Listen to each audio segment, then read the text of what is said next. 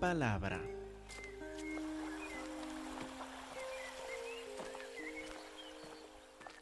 Hermanos, por favor, abren sus Biblias a Primera de Juan, capítulo 1 y versículo 5. Estamos en este versículo solo un momento antes de llegar a los versículos principales para esta tarde, los versículos que estudiaron en la escuela dominical.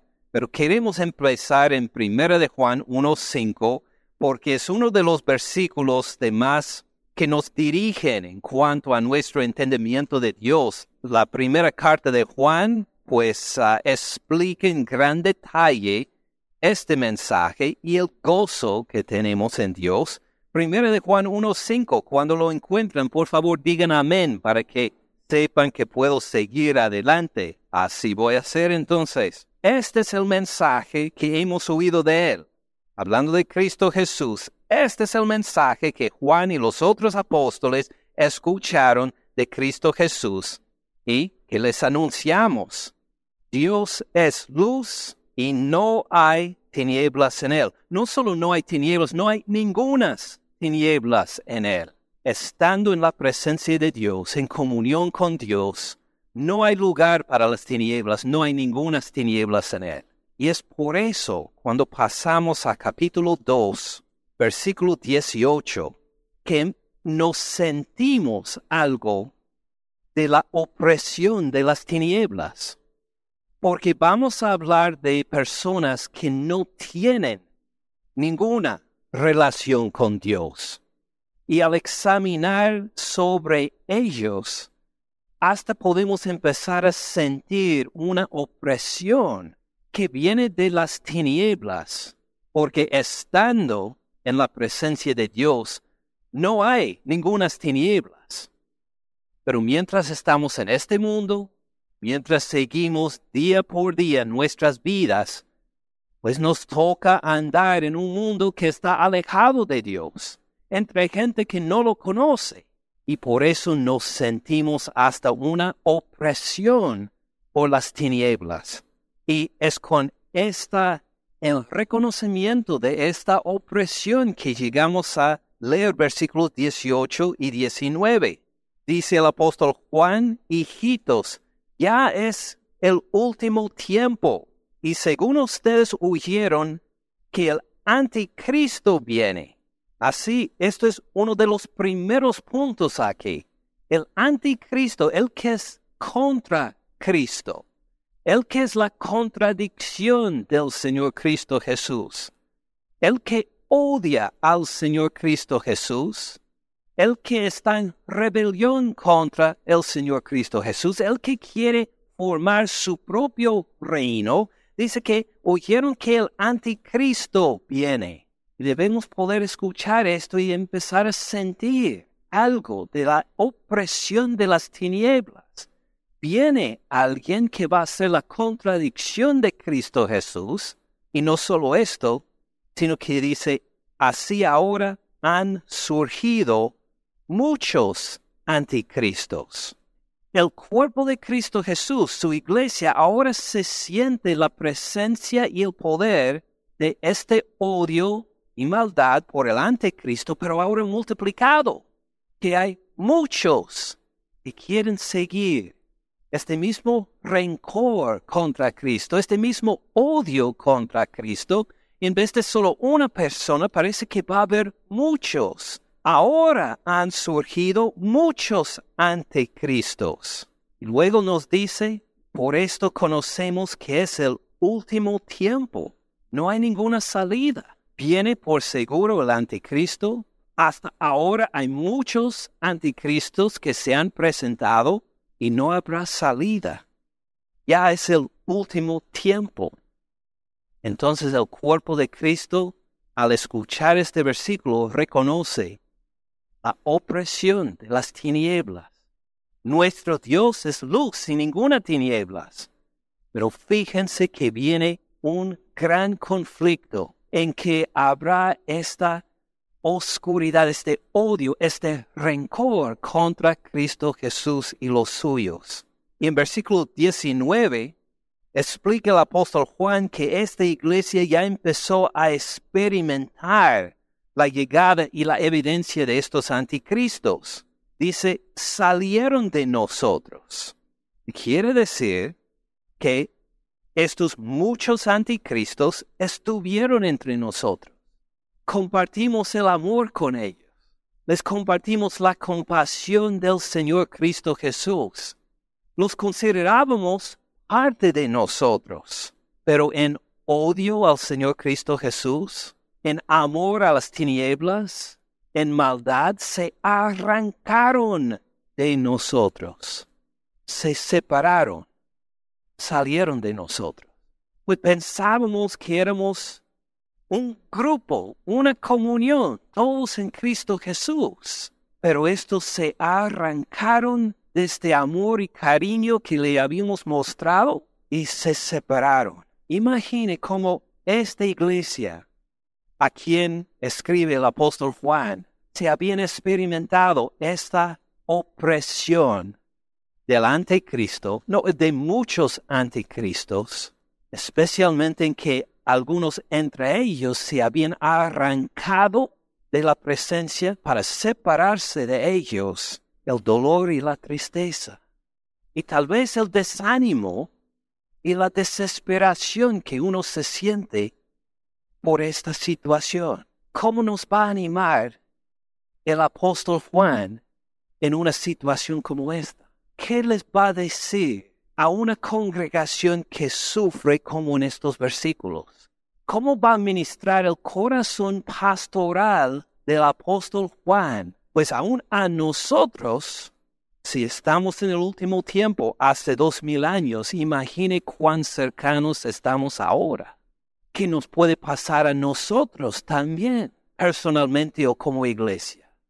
¿Qué hace el apóstol Juan para ministrar con su corazón pastoral a una iglesia, un grupo o una persona que está sufriendo así?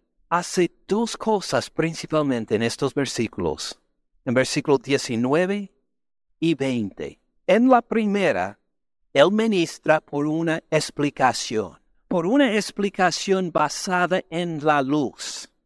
Es decir, cuando la iglesia se está sintiendo la opresión de las tinieblas y la presencia del enemigo y el odio hacia el Señor Cristo Jesús, la decepción y el engaño, el apóstol Juan llega a poner luz, porque Dios es luz y no hay ninguna tinieblas en él, pone luz en esta situación para alumbrarlo. Sería igual cuando por ejemplo, si tenemos dolor de rodillas que no se nos quita, o pasamos por un accidente y no sabemos por qué tenemos estos dolores y que si algo ha pasado a la rodilla, ¿qué hacemos? Vamos al médico y hacen una radiografía, hacen un MRI, ¿verdad? Ahora, ¿esta radiografía le sana a usted? No. ¿El MRI lo sana? No, simplemente da una vista de lo que está debajo de la piel, lo que uno no puede ver. Pero ayuda bastante, ¿verdad? Primero, ayuda a los médicos a tener discernimiento. Mire, fue un desgarre. Mire, tiene que tener cirugía o no necesita cirugía. Le da discernimiento a los médicos, ¿verdad? Este también le ayuda psicológicamente porque antes de llegar al consultorio de médico no sabe qué ha pasado, toman la radiografía y le dan las noticias, no necesita cirugía, solo descansa unas semanas. ¿Cómo nos sentimos? Mucho mejor. La condición de la rodilla no ha cambiado en nada, ¿verdad? Pero ahora con esta información podemos respirar profundo a decir, ahora entiendo lo que ha pasado. Sí, tenemos un unos pasos para adelante para una recuperación. ¿Tiene sentido? Así hace Juan con esta iglesia. Primero empieza con una radiografía. Dice que ustedes se sientan esta opresión, se sienten desanimados, se sienten que algunos amigos le han traicionado. Mire, les voy a decir lo que pasó, les voy a dar un MRI, una radiografía para decirles lo que pasó. Así hace en versículo 19. Salieron de nosotros, pero no eran de nosotros. No eran de nosotros. No eran cristianos. Pensamos que conocieron a Dios, hasta ellos mismos profesaron una fe en Cristo Jesús, pero estaban engañados. Nos engañaron a nosotros también. No eran de nosotros. No conocían al Señor Cristo Jesús. Ahora, ¿esto arregla la situación? Todavía no. ¿Esto sana el corazón de una iglesia que sufre? Todavía no. Pero por lo menos sabemos el diagnóstico sabemos lo que ha pasado. Ahora se ha descubierto lo que, es, lo que pasó. El apóstol Juan salieron de nosotros, pero no eran de nosotros. Y esta es la evidencia, porque si hubieran sido de nosotros, si hubieran sido de los apóstoles, si hubieran, si hubieran sido del Evangelio, si hubieran sido del Evangelio que se anuncia en la Biblia, habrían permanecido con nosotros, se habrían quedado, habrían reconocido que pues estamos, creemos el mismo Evangelio, celebramos al mismo Señor y Salvador Cristo Jesús, pero salieron para que se manifestara que no todos son de nosotros revela que en realidad lo que pasó fue una obra de Dios. Nosotros pensábamos, sí, todos éramos cristianos, pero por este que describe en estos versículos se descubrió algunos en realidad no eran. Dios mismo se manifestó a algunos que en realidad no son de mí. Y así hizo por este evento. Así es su análisis. No eran de nosotros. Si hubieran sido de nosotros, habrían permanecido con nosotros, pero salieran para que se manifestara que no todos son de nosotros. Ahora, una observación más. Precisamente para el día de hoy, algunos hermanos andan de vacaciones. No miren por un lado y otro para decir quiénes no están hoy, pues el pastor los va regañando porque no están. Mire, salieron de nosotros, no eran cristianos, no, no, no, no voy hablando de ninguna aplicación así. Hay varias familias que están de vacaciones, no voy regañando a nadie, pero fíjese, estamos en el último tiempo. No hay ninguna garantía que algo así no pase a nosotros. Por esto Juan escribe esta carta, porque por eso va a subrayar, permanezcan en el Evangelio permanezcan en la palabra de Dios. No necesita nueva revelación, no necesita ah, otra revelación del Señor Cristo Jesús. Permanezcan en la fe, nos vamos a decir. Pero primero en versículo 16 nos da su diagnosis. No eran cristianos, no conocían al Señor Cristo Jesús. Por esto se separaron, se fueron, pero esto fue según el propósito de Dios salieron para que se manifestara que no todos son de nosotros. Pero todavía nos falta la medicina. Esto solo es la radiografía. ¿Cómo se va a sanar una iglesia en esta tristeza? ¿Cómo se va a sanar el corazón de alguien que reconoce, mire, mi mejor amigo anduvo en la fe y de repente lo renunció? dejó las cosas de Dios. Ahora me dice, vamos a decir, que, que ha rechazado al Señor Cristo Jesús, que hay muchos mediadores y caminos para Dios, y anduvimos juntos en la casa de Dios alabando el nombre de nuestro Señor Cristo Jesús, el Señor exclusivo, cómo va a sanar un corazón que ha sido impactado por unas noticias así. Versículo 20 nos da dos declaraciones. Primero, pero ustedes tienen la unción del santo, la primera declaración. La segunda, y conocen todas las cosas, segunda declaración dos declaraciones impresionantes. Igual hizo en versículos 12 y 13 de este mismo capítulo, cuando nos sentíamos agobiados, cuando nos sentíamos con un peso demasiado grande encima de nosotros, él dijo, mire, un momento, un momento, vamos a volver a la fundación, a lo más básico, a lo más importante.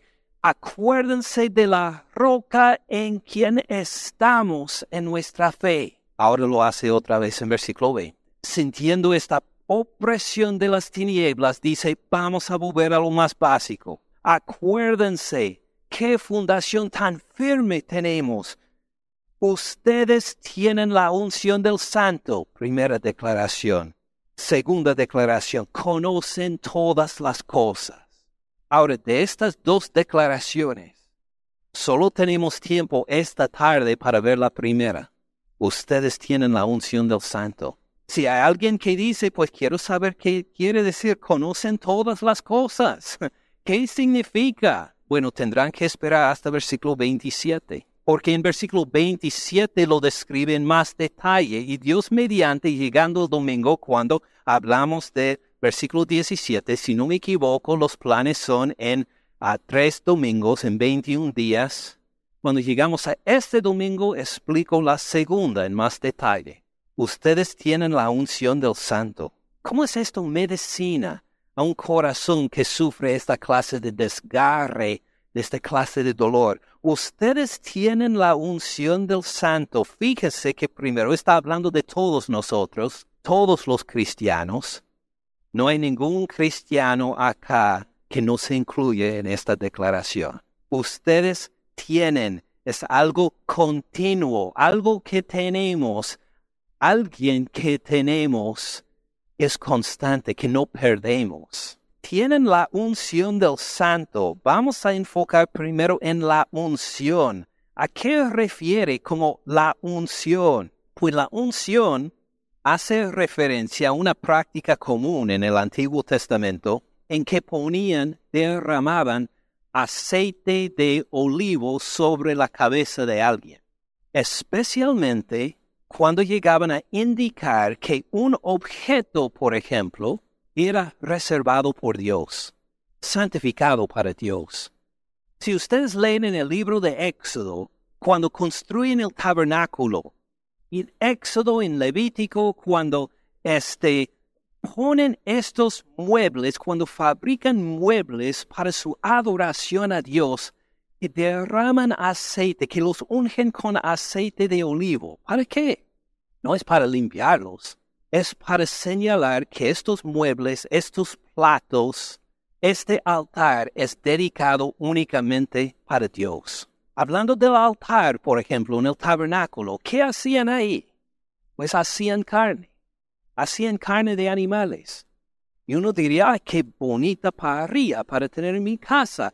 si yo fuera un, eh, un, sacerdote entre ellos, pues también entre los sacrificios diría, pues quiero esta tarde unas costillas. Puede poner unas costillas ahí, asarlas bien para que las coma. No, no se puede hacer esto porque este altar, esta parrilla, es para Dios, no es para uso común. Y para demostrar que estos muebles, estos platos, este altar, estas cortinas, que todo lo demás era reservado únicamente para Dios, los ungían con aceite, para ser reservado para Dios. Para el uso exclusivo de él es propiedad de Jehová Dios. No solo lo hacían con los muebles y las otras pertenencias del tabernáculo, lo hacían con la gente también. Con el sumo sacerdote, por ejemplo. Moisés ungió a Aarón ungió a sus hijos para decir que estos ahora son hombres que no se van a meter en la vida común y corriente. Son reservados para Dios, para interceder por nosotros delante de Dios. Son propiedad de Dios estos hombres. Ahora van a trabajar no en en lo que quieran, van a trabajar exclusivamente en representarnos delante de Dios, como lo señalaron así, por derramar aceite de olivo sobre las cabezas, para demostrar ahora estás reservado para Dios. Bueno, pasando los siglos empezaron a hacerlo a otro grupo de personas, a los reyes. ¿Se acuerdan cuando, por ejemplo, el rey Samuel tuvo que este, buscar al próximo rey de Israel, que Saúl ya era un fracaso, Dios lo había se había desechado del rey Saúl y buscaba otro y la mandó al profeta Samuel con un frasco de aceite, con un cuerno de aceite, para buscar a otro. ¿Y quién fue el elegido? No fue Eliab, uno de los hermanos en una familia, sino el hijo más pequeñito en la familia, que cuidaba las ovejas, que pastoreaba las ovejas, ni estaba ahí frente al profeta Samuel quién era. Y el profeta Samuel, cuando vio a este jovencito David, le impulsó, le impulsó el Espíritu Santo para decir, este es, úngelo a él. Él no tenía ningún título en la política para ser rey de Israel, no tenía ninguna formación en la guerra, pero Dios lo eligió. Le derramaron el aceite de olivo sobre su cabeza y desde ahí empezamos a leer de las hazañas militares que hacía este joven, porque, bueno, fue puesto aparte para el propósito de Dios, para los propósitos militares y políticos de gobernar al pueblo de Dios. Fue derramado aceite de olivo sobre su cabeza. Entonces así continúan los israelitas a derramar, a ungir a los sumos sacerdotes y a los reyes para identificar estos hombres son diferentes. No son para lo común y corriente, son escogidos para Dios, para gobernar a su pueblo, para representarnos delante de Dios, y esperaban a otro, a otro que sería un rey mejor que David, un rey a quien el rey David se postraba en adoración, según el Salmo 110, hablándole Señor. ¿Quién sería este? Pues le dieron el título en el hebreo, el Mesías, o en el griego, el Cristo, o en el español, el ungido. Va a haber uno que será ungido, pero que será de ungido que es excelso sobre cualquier otro. Y este viene, el Cristo, el Mesías, el ungido. ¿Cuándo llegará? ¿Quién será? Si el ungir a los hombres era así, con el poder de Dios ungieron al rey David. Imagine por un momento, ¿cómo sería si Dios unge a alguien? si cuando un, profe, un hombre, el profeta Samuel, ungió al pequeño David, y luego tenemos historias maravillosas de sus hazañas, imagine qué pasaría si Dios ungiera a alguien. Va a haber una unción de por excelencia, ¿verdad? Así pasó. Dios ungió a alguien. Vamos a ver quién es en el libro de Hechos. Hechos 10, 37.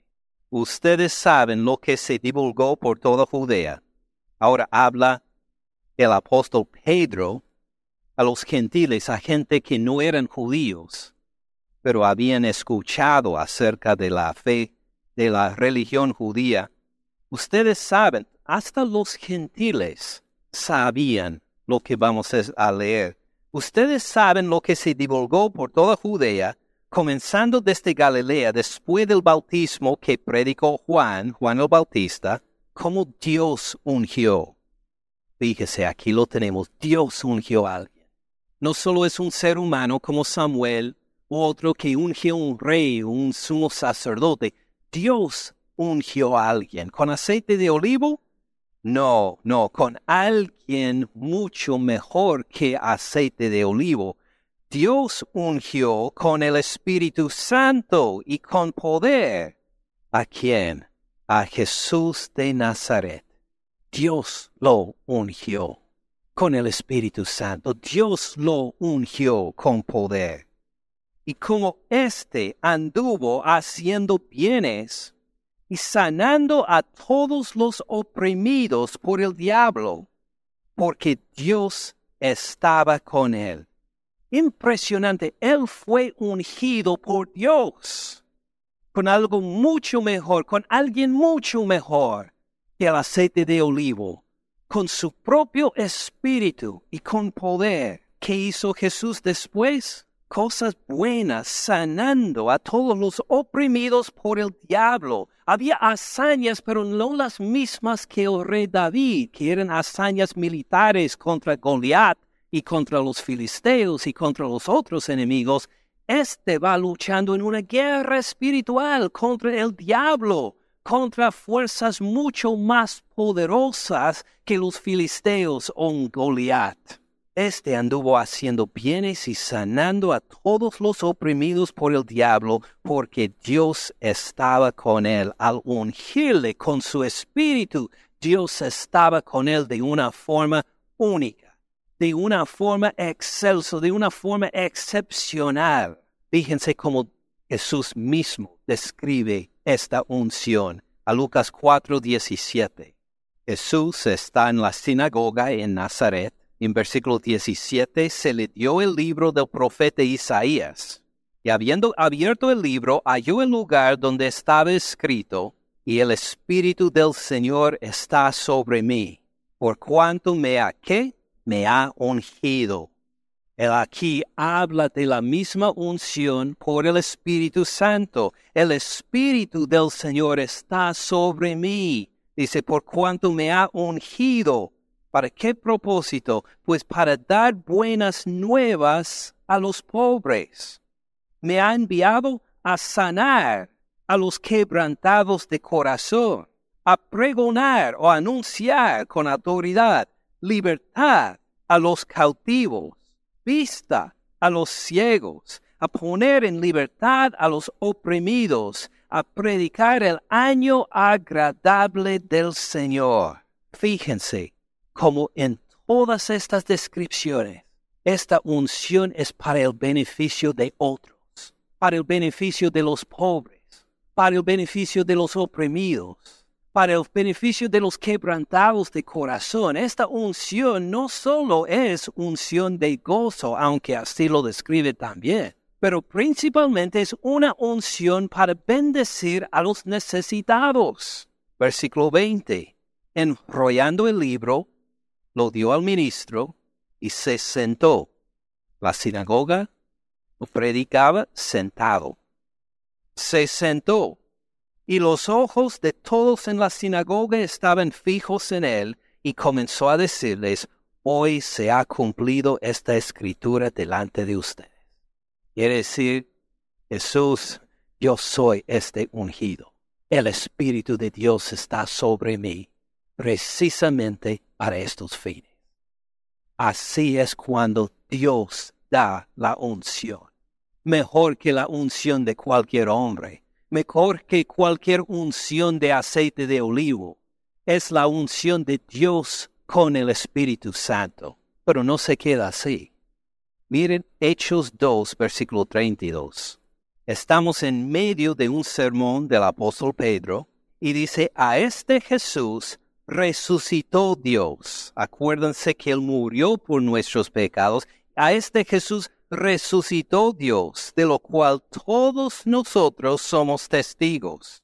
Así que exaltado por la diestra de Dios, hablando de su ascensión a los cielos, a la diestra de Dios, al lugar de poder de Dios, así que exaltado Jesús por la diestra de Dios, y habiendo recibido del Padre la promesa de quién? La promesa del Espíritu Santo. Recibió del Padre el cumplimiento de la promesa, el te voy a dar el Espíritu Santo después de tu glorificación. habiendo recibido el Padre la promesa del Espíritu, Él por quien Jesús fue ungido, ha derramado esto que ustedes ven y oyen. Es decir, Jesús, en vez de solo guardar el Espíritu para sí, para decir, ay, qué bendición tener el Espíritu, dijo, ahora para los míos, derramo el Espíritu sobre ellos. Voy a ungir a los míos con el Espíritu. En cierta forma, como yo fui ungido por mi Padre, ahora por mi Padre voy a ungir a los míos. Versículo 34, porque David no subió a los cielos, pero él mismo dijo, dice, Dijo el Señor a mi Señor, siéntate a mi diestra hasta que ponga tus enemigos por estrado de tus pies. ¿Qué significa? Pues versículo 36. 36. Sepa pues ciertísimamente toda la casa de Israel que a este Jesús, a quien ustedes crucificaron, Dios le ha hecho Señor y ungido. La palabra griega es Cristo, la palabra en español sería ungido. Dios le ha hecho a él el ungido. Él es el ungido. ¿Y qué hizo con esta unción?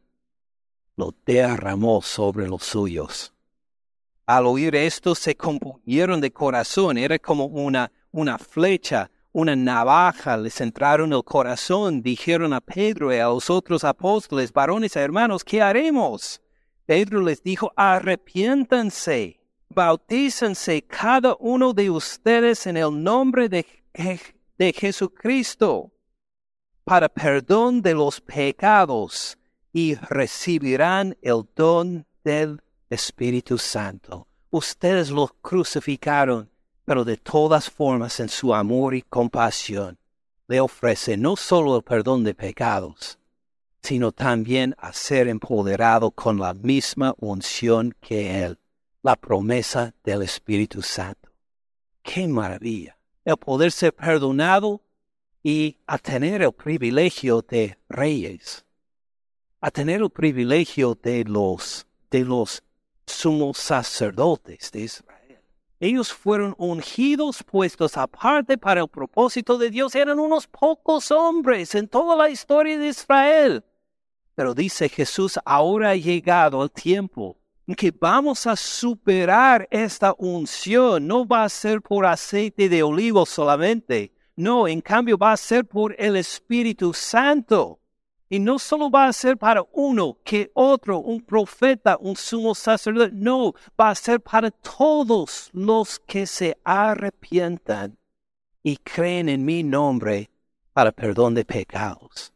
Ven el privilegio, ven cómo Jesucristo explotó todos los límites que había en la unción del Antiguo Testamento, llamándonos a nosotros para que en arrepentimiento experimentemos esta unción también. ¿Lo ven?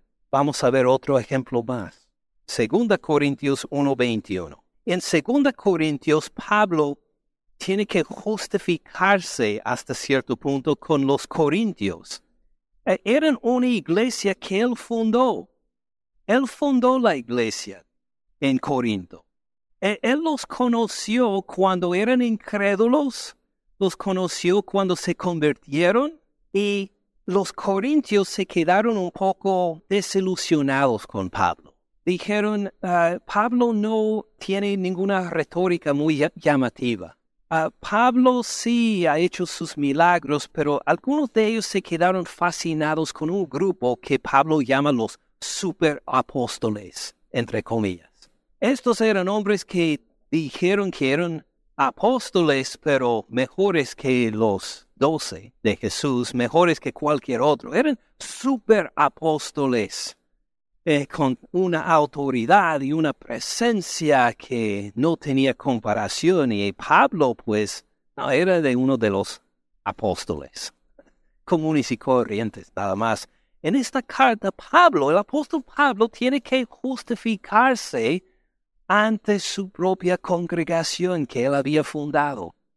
Y pues este en esta parte llega a pues subrayarles, mire, a ustedes y yo tenemos la misma unción del Espíritu Santo. Si ustedes se creen grandes, fíjese, tengo la misma unción. Si creen que yo soy mucho más y mejor que ustedes, miren, nosotros tenemos la misma unción. Tenemos el mismo Salvador, el mismo Padre Celestial. Tenemos el mismo Espíritu Santo, somos salvos por el mismo Evangelio. Fíjense, y a esto subraya acá, en estos versículos, capítulo 1, versículo 21, dice, el que nos confirma con ustedes en Cristo y el que nos ungió es Dios. Pasito por pasito, el que nos confirma, está hablando de Dios, como dice al final del versículo, el que nos confirma. Y no solo me confirma a mí como apóstol, dice Pablo, no solo me confirma ah, junto con los otros compañeros de ministerio, sino que nos confirma con ustedes.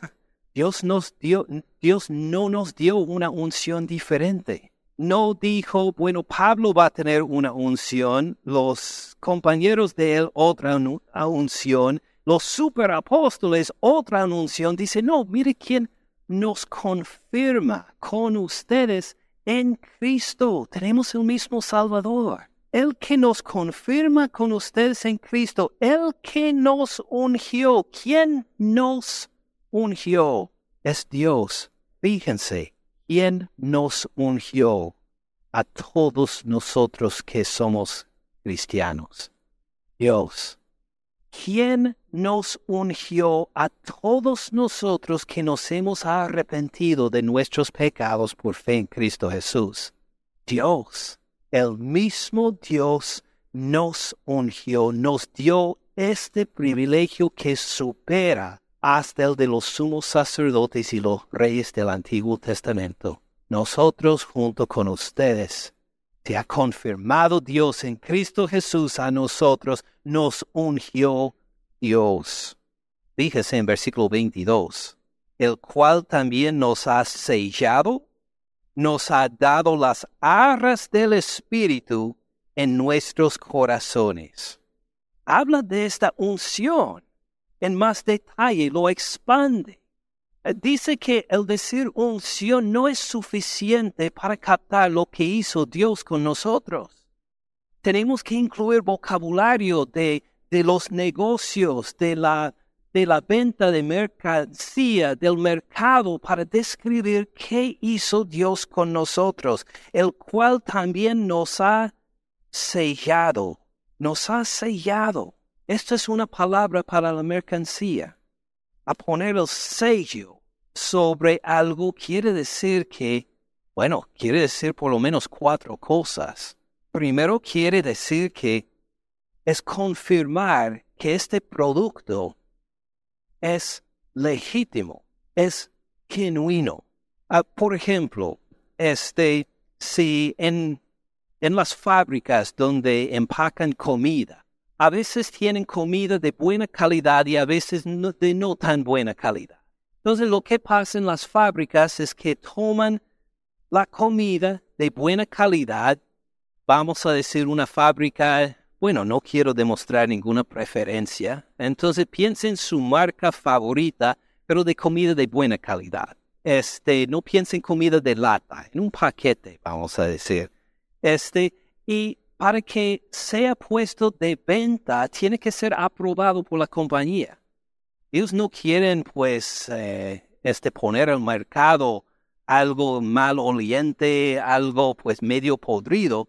Evalúan la calidad y luego lo ponen en un paquete con el sello, con la marca de, con la, marca de la compañía, para decir, esta es de la compañía Oscar Mayer, si prefiere los hot dogs, lo que sea. Antes de ponerle este sello, tienen que examinarlo para decir es aprobado, es genuino, es algo que podemos decir que es un producto verídico de nuestra calidad. ¿Qué pasa con la comida de no tan buena calidad? La venden a otra fábrica que tiene pues unos, ah, eh, unos requisitos no tan estrechos. Dice, mire, tómenlo ustedes. Y este, más económico, que no tiene pues las mismas uh, estándares, pues dicen, pues nosotros podemos poner nuestro sello en esto. y ponen el suyo. Cuando Dios pone su sello sobre algo, va a ser de buena calidad. Amén. Si Dios pone su sello sobre algo, va a ser el producto verídico. Si Dios pone su sello sobre algo, será algo que Él ha examinado y aprobado, ¿sí o no?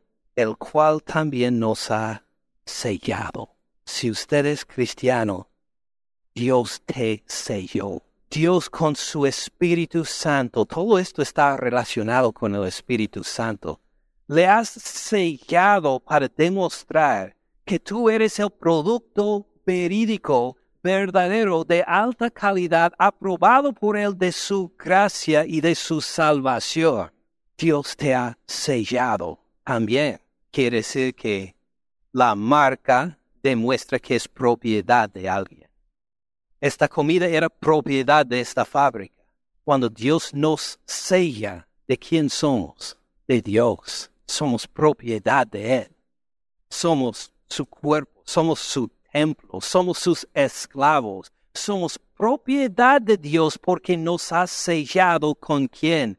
Con su Espíritu Santo. También quiere decir que este es el artículo completo. No es una parte nada más sino que esta unidad está completa tal como es. Nosotros somos completos en Cristo Jesús.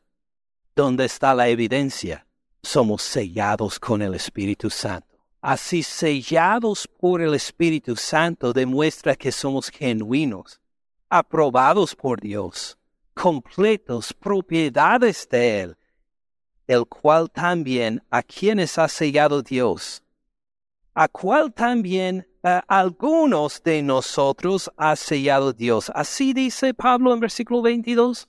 No, nos, a ustedes y a mí, a todos los corintios, a Pablo y sus compañeros, podemos aplicar a todos nosotros también, que nos hemos arrepentido de nuestros pecados para confiar en Él. Versículo 21, el que nos confirma con ustedes que nos confirma con ustedes en Cristo. El que nos ungió es Dios, el cual también nos ha sellado, nos ha dado las arras del Espíritu en nuestros corazones. Que nos ha dado las arras del Espíritu. ¿Qué quiere decir? ¿Cuáles son las arras del Espíritu? Representan una promesa de lo que viene en el futuro. Quiere decir que es una bendición ahora por toda la bendición que viene. ¿Quién es las arras? El Espíritu Santo. Nos ha dado Dios el Espíritu Santo para decir que tú eres mío, tú eres completo, tú eres el producto genuino, he sellado por mi Espíritu Santo, te he ungido por mi Espíritu Santo, oh, y mucho más viene después. Solo vas disfrutando ahora la primera parte de todo lo que está por venir por el poder del Espíritu Santo y en el Señor Cristo Jesús. Tiene sentido. Nos ha dado a todos nosotros que somos cristianos. Nos ha dado las arras del Espíritu. ¿En dónde? En nuestros corazones, en lo más interior de tu ser, está el Espíritu Santo como sello, como arras, como unción de Dios, eres propiedad de Él. Con el Espíritu Santo. Cuando ven nuestros corazones ahí, por favor, no piensen solamente en las emociones. Oh sí, Él nos ha dado su Espíritu Santo y sentimos lindas emociones por la gloria de Dios. Pero esto es solo una parte. Acuérdense lo que quiere decir corazón en la Biblia.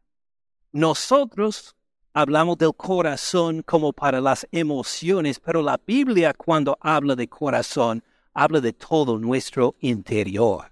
Sus emociones ahora son empoderadas por el Espíritu Santo.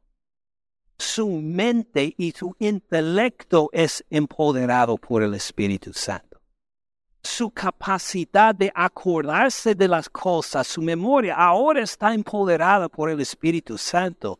Su voluntad está empoderada por el Espíritu Santo ahora para tomar decisiones de acuerdo con Dios. Tu espíritu, tu alma, todo tu ser, todo tu interior ha sido ungido, sellado y transformado por el Espíritu Santo, incluyendo, claro, las emociones. Pero no piensen que solo las emociones son cambiadas por el Espíritu Santo. Todo tu ser, todo lo que piensas, toda capacidad que le hace diferente de los animales, ahora es transformada por el Espíritu Santo de Dios. ¿Nos damos cuenta cómo Dios nos ha transformado? Vuelvan a Primera de Juan capítulo 2. Primera de Juan 2, versículo 20. A esta congregación que se siente oprimida porque el anticristo viene. Porque los anticristos son muchos. Porque entre ellos algunos se habían apartado de la fe, han desgarrado la comunidad, se sienten desanimados hace la radiografía Juan para decir, mire, Dios ha revelado que ellos no eran de nosotros, pero aquí está la medicina, no la pierdan. Ustedes tienen ahora mismo, continuamente, para siempre, ustedes tienen la unción del Santo, tienen el Espíritu Santo. Esta es la diferencia entre usted y el anticristo. La diferencia entre usted y todo lo de las tinieblas, ustedes tienen Dios mismo orando en ustedes, empoderando todo su interior para que viva como Cristo Jesús vivió, para bendecir a nosotros, para bendecir a los necesitados, para dar libertad a los cautivos, para dar para quitar la opresión de los oprimidos, para poder servir a otros en el poder de Dios. Ustedes tienen la unción del Santo Padre Celestial. Padre, por favor, aplica esta medicina a nuestros espíritus y nuestros corazones. Aunque el mundo está ahogándose en las tinieblas, aunque el mundo se está deshaciendo a nuestro alrededor, aunque escuchamos noticias que sacuden nuestras almas, aunque vemos a seres queridos que renuncian el Evangelio, nosotros somos ungidos por ti, Padre por tu Hijo Jesús, con el Espíritu Santo, como nuevas criaturas. Con tu Espíritu somos transformados y protegidos de cualquier plan del enemigo contra nosotros. Gracias, Padre Celestial, tu Espíritu Santo. Gracias por esta unción que tenemos todos los cristianos por tu Hijo Jesús, nuestro amo, nuestro Señor, nuestro Salvador, el Cristo, el ungido, nos ha ungido también. En su nombre oramos. Amén. Gracias por escuchar al pastor Ken en este mensaje. Para más recursos, visite caminandoensupalabra.org.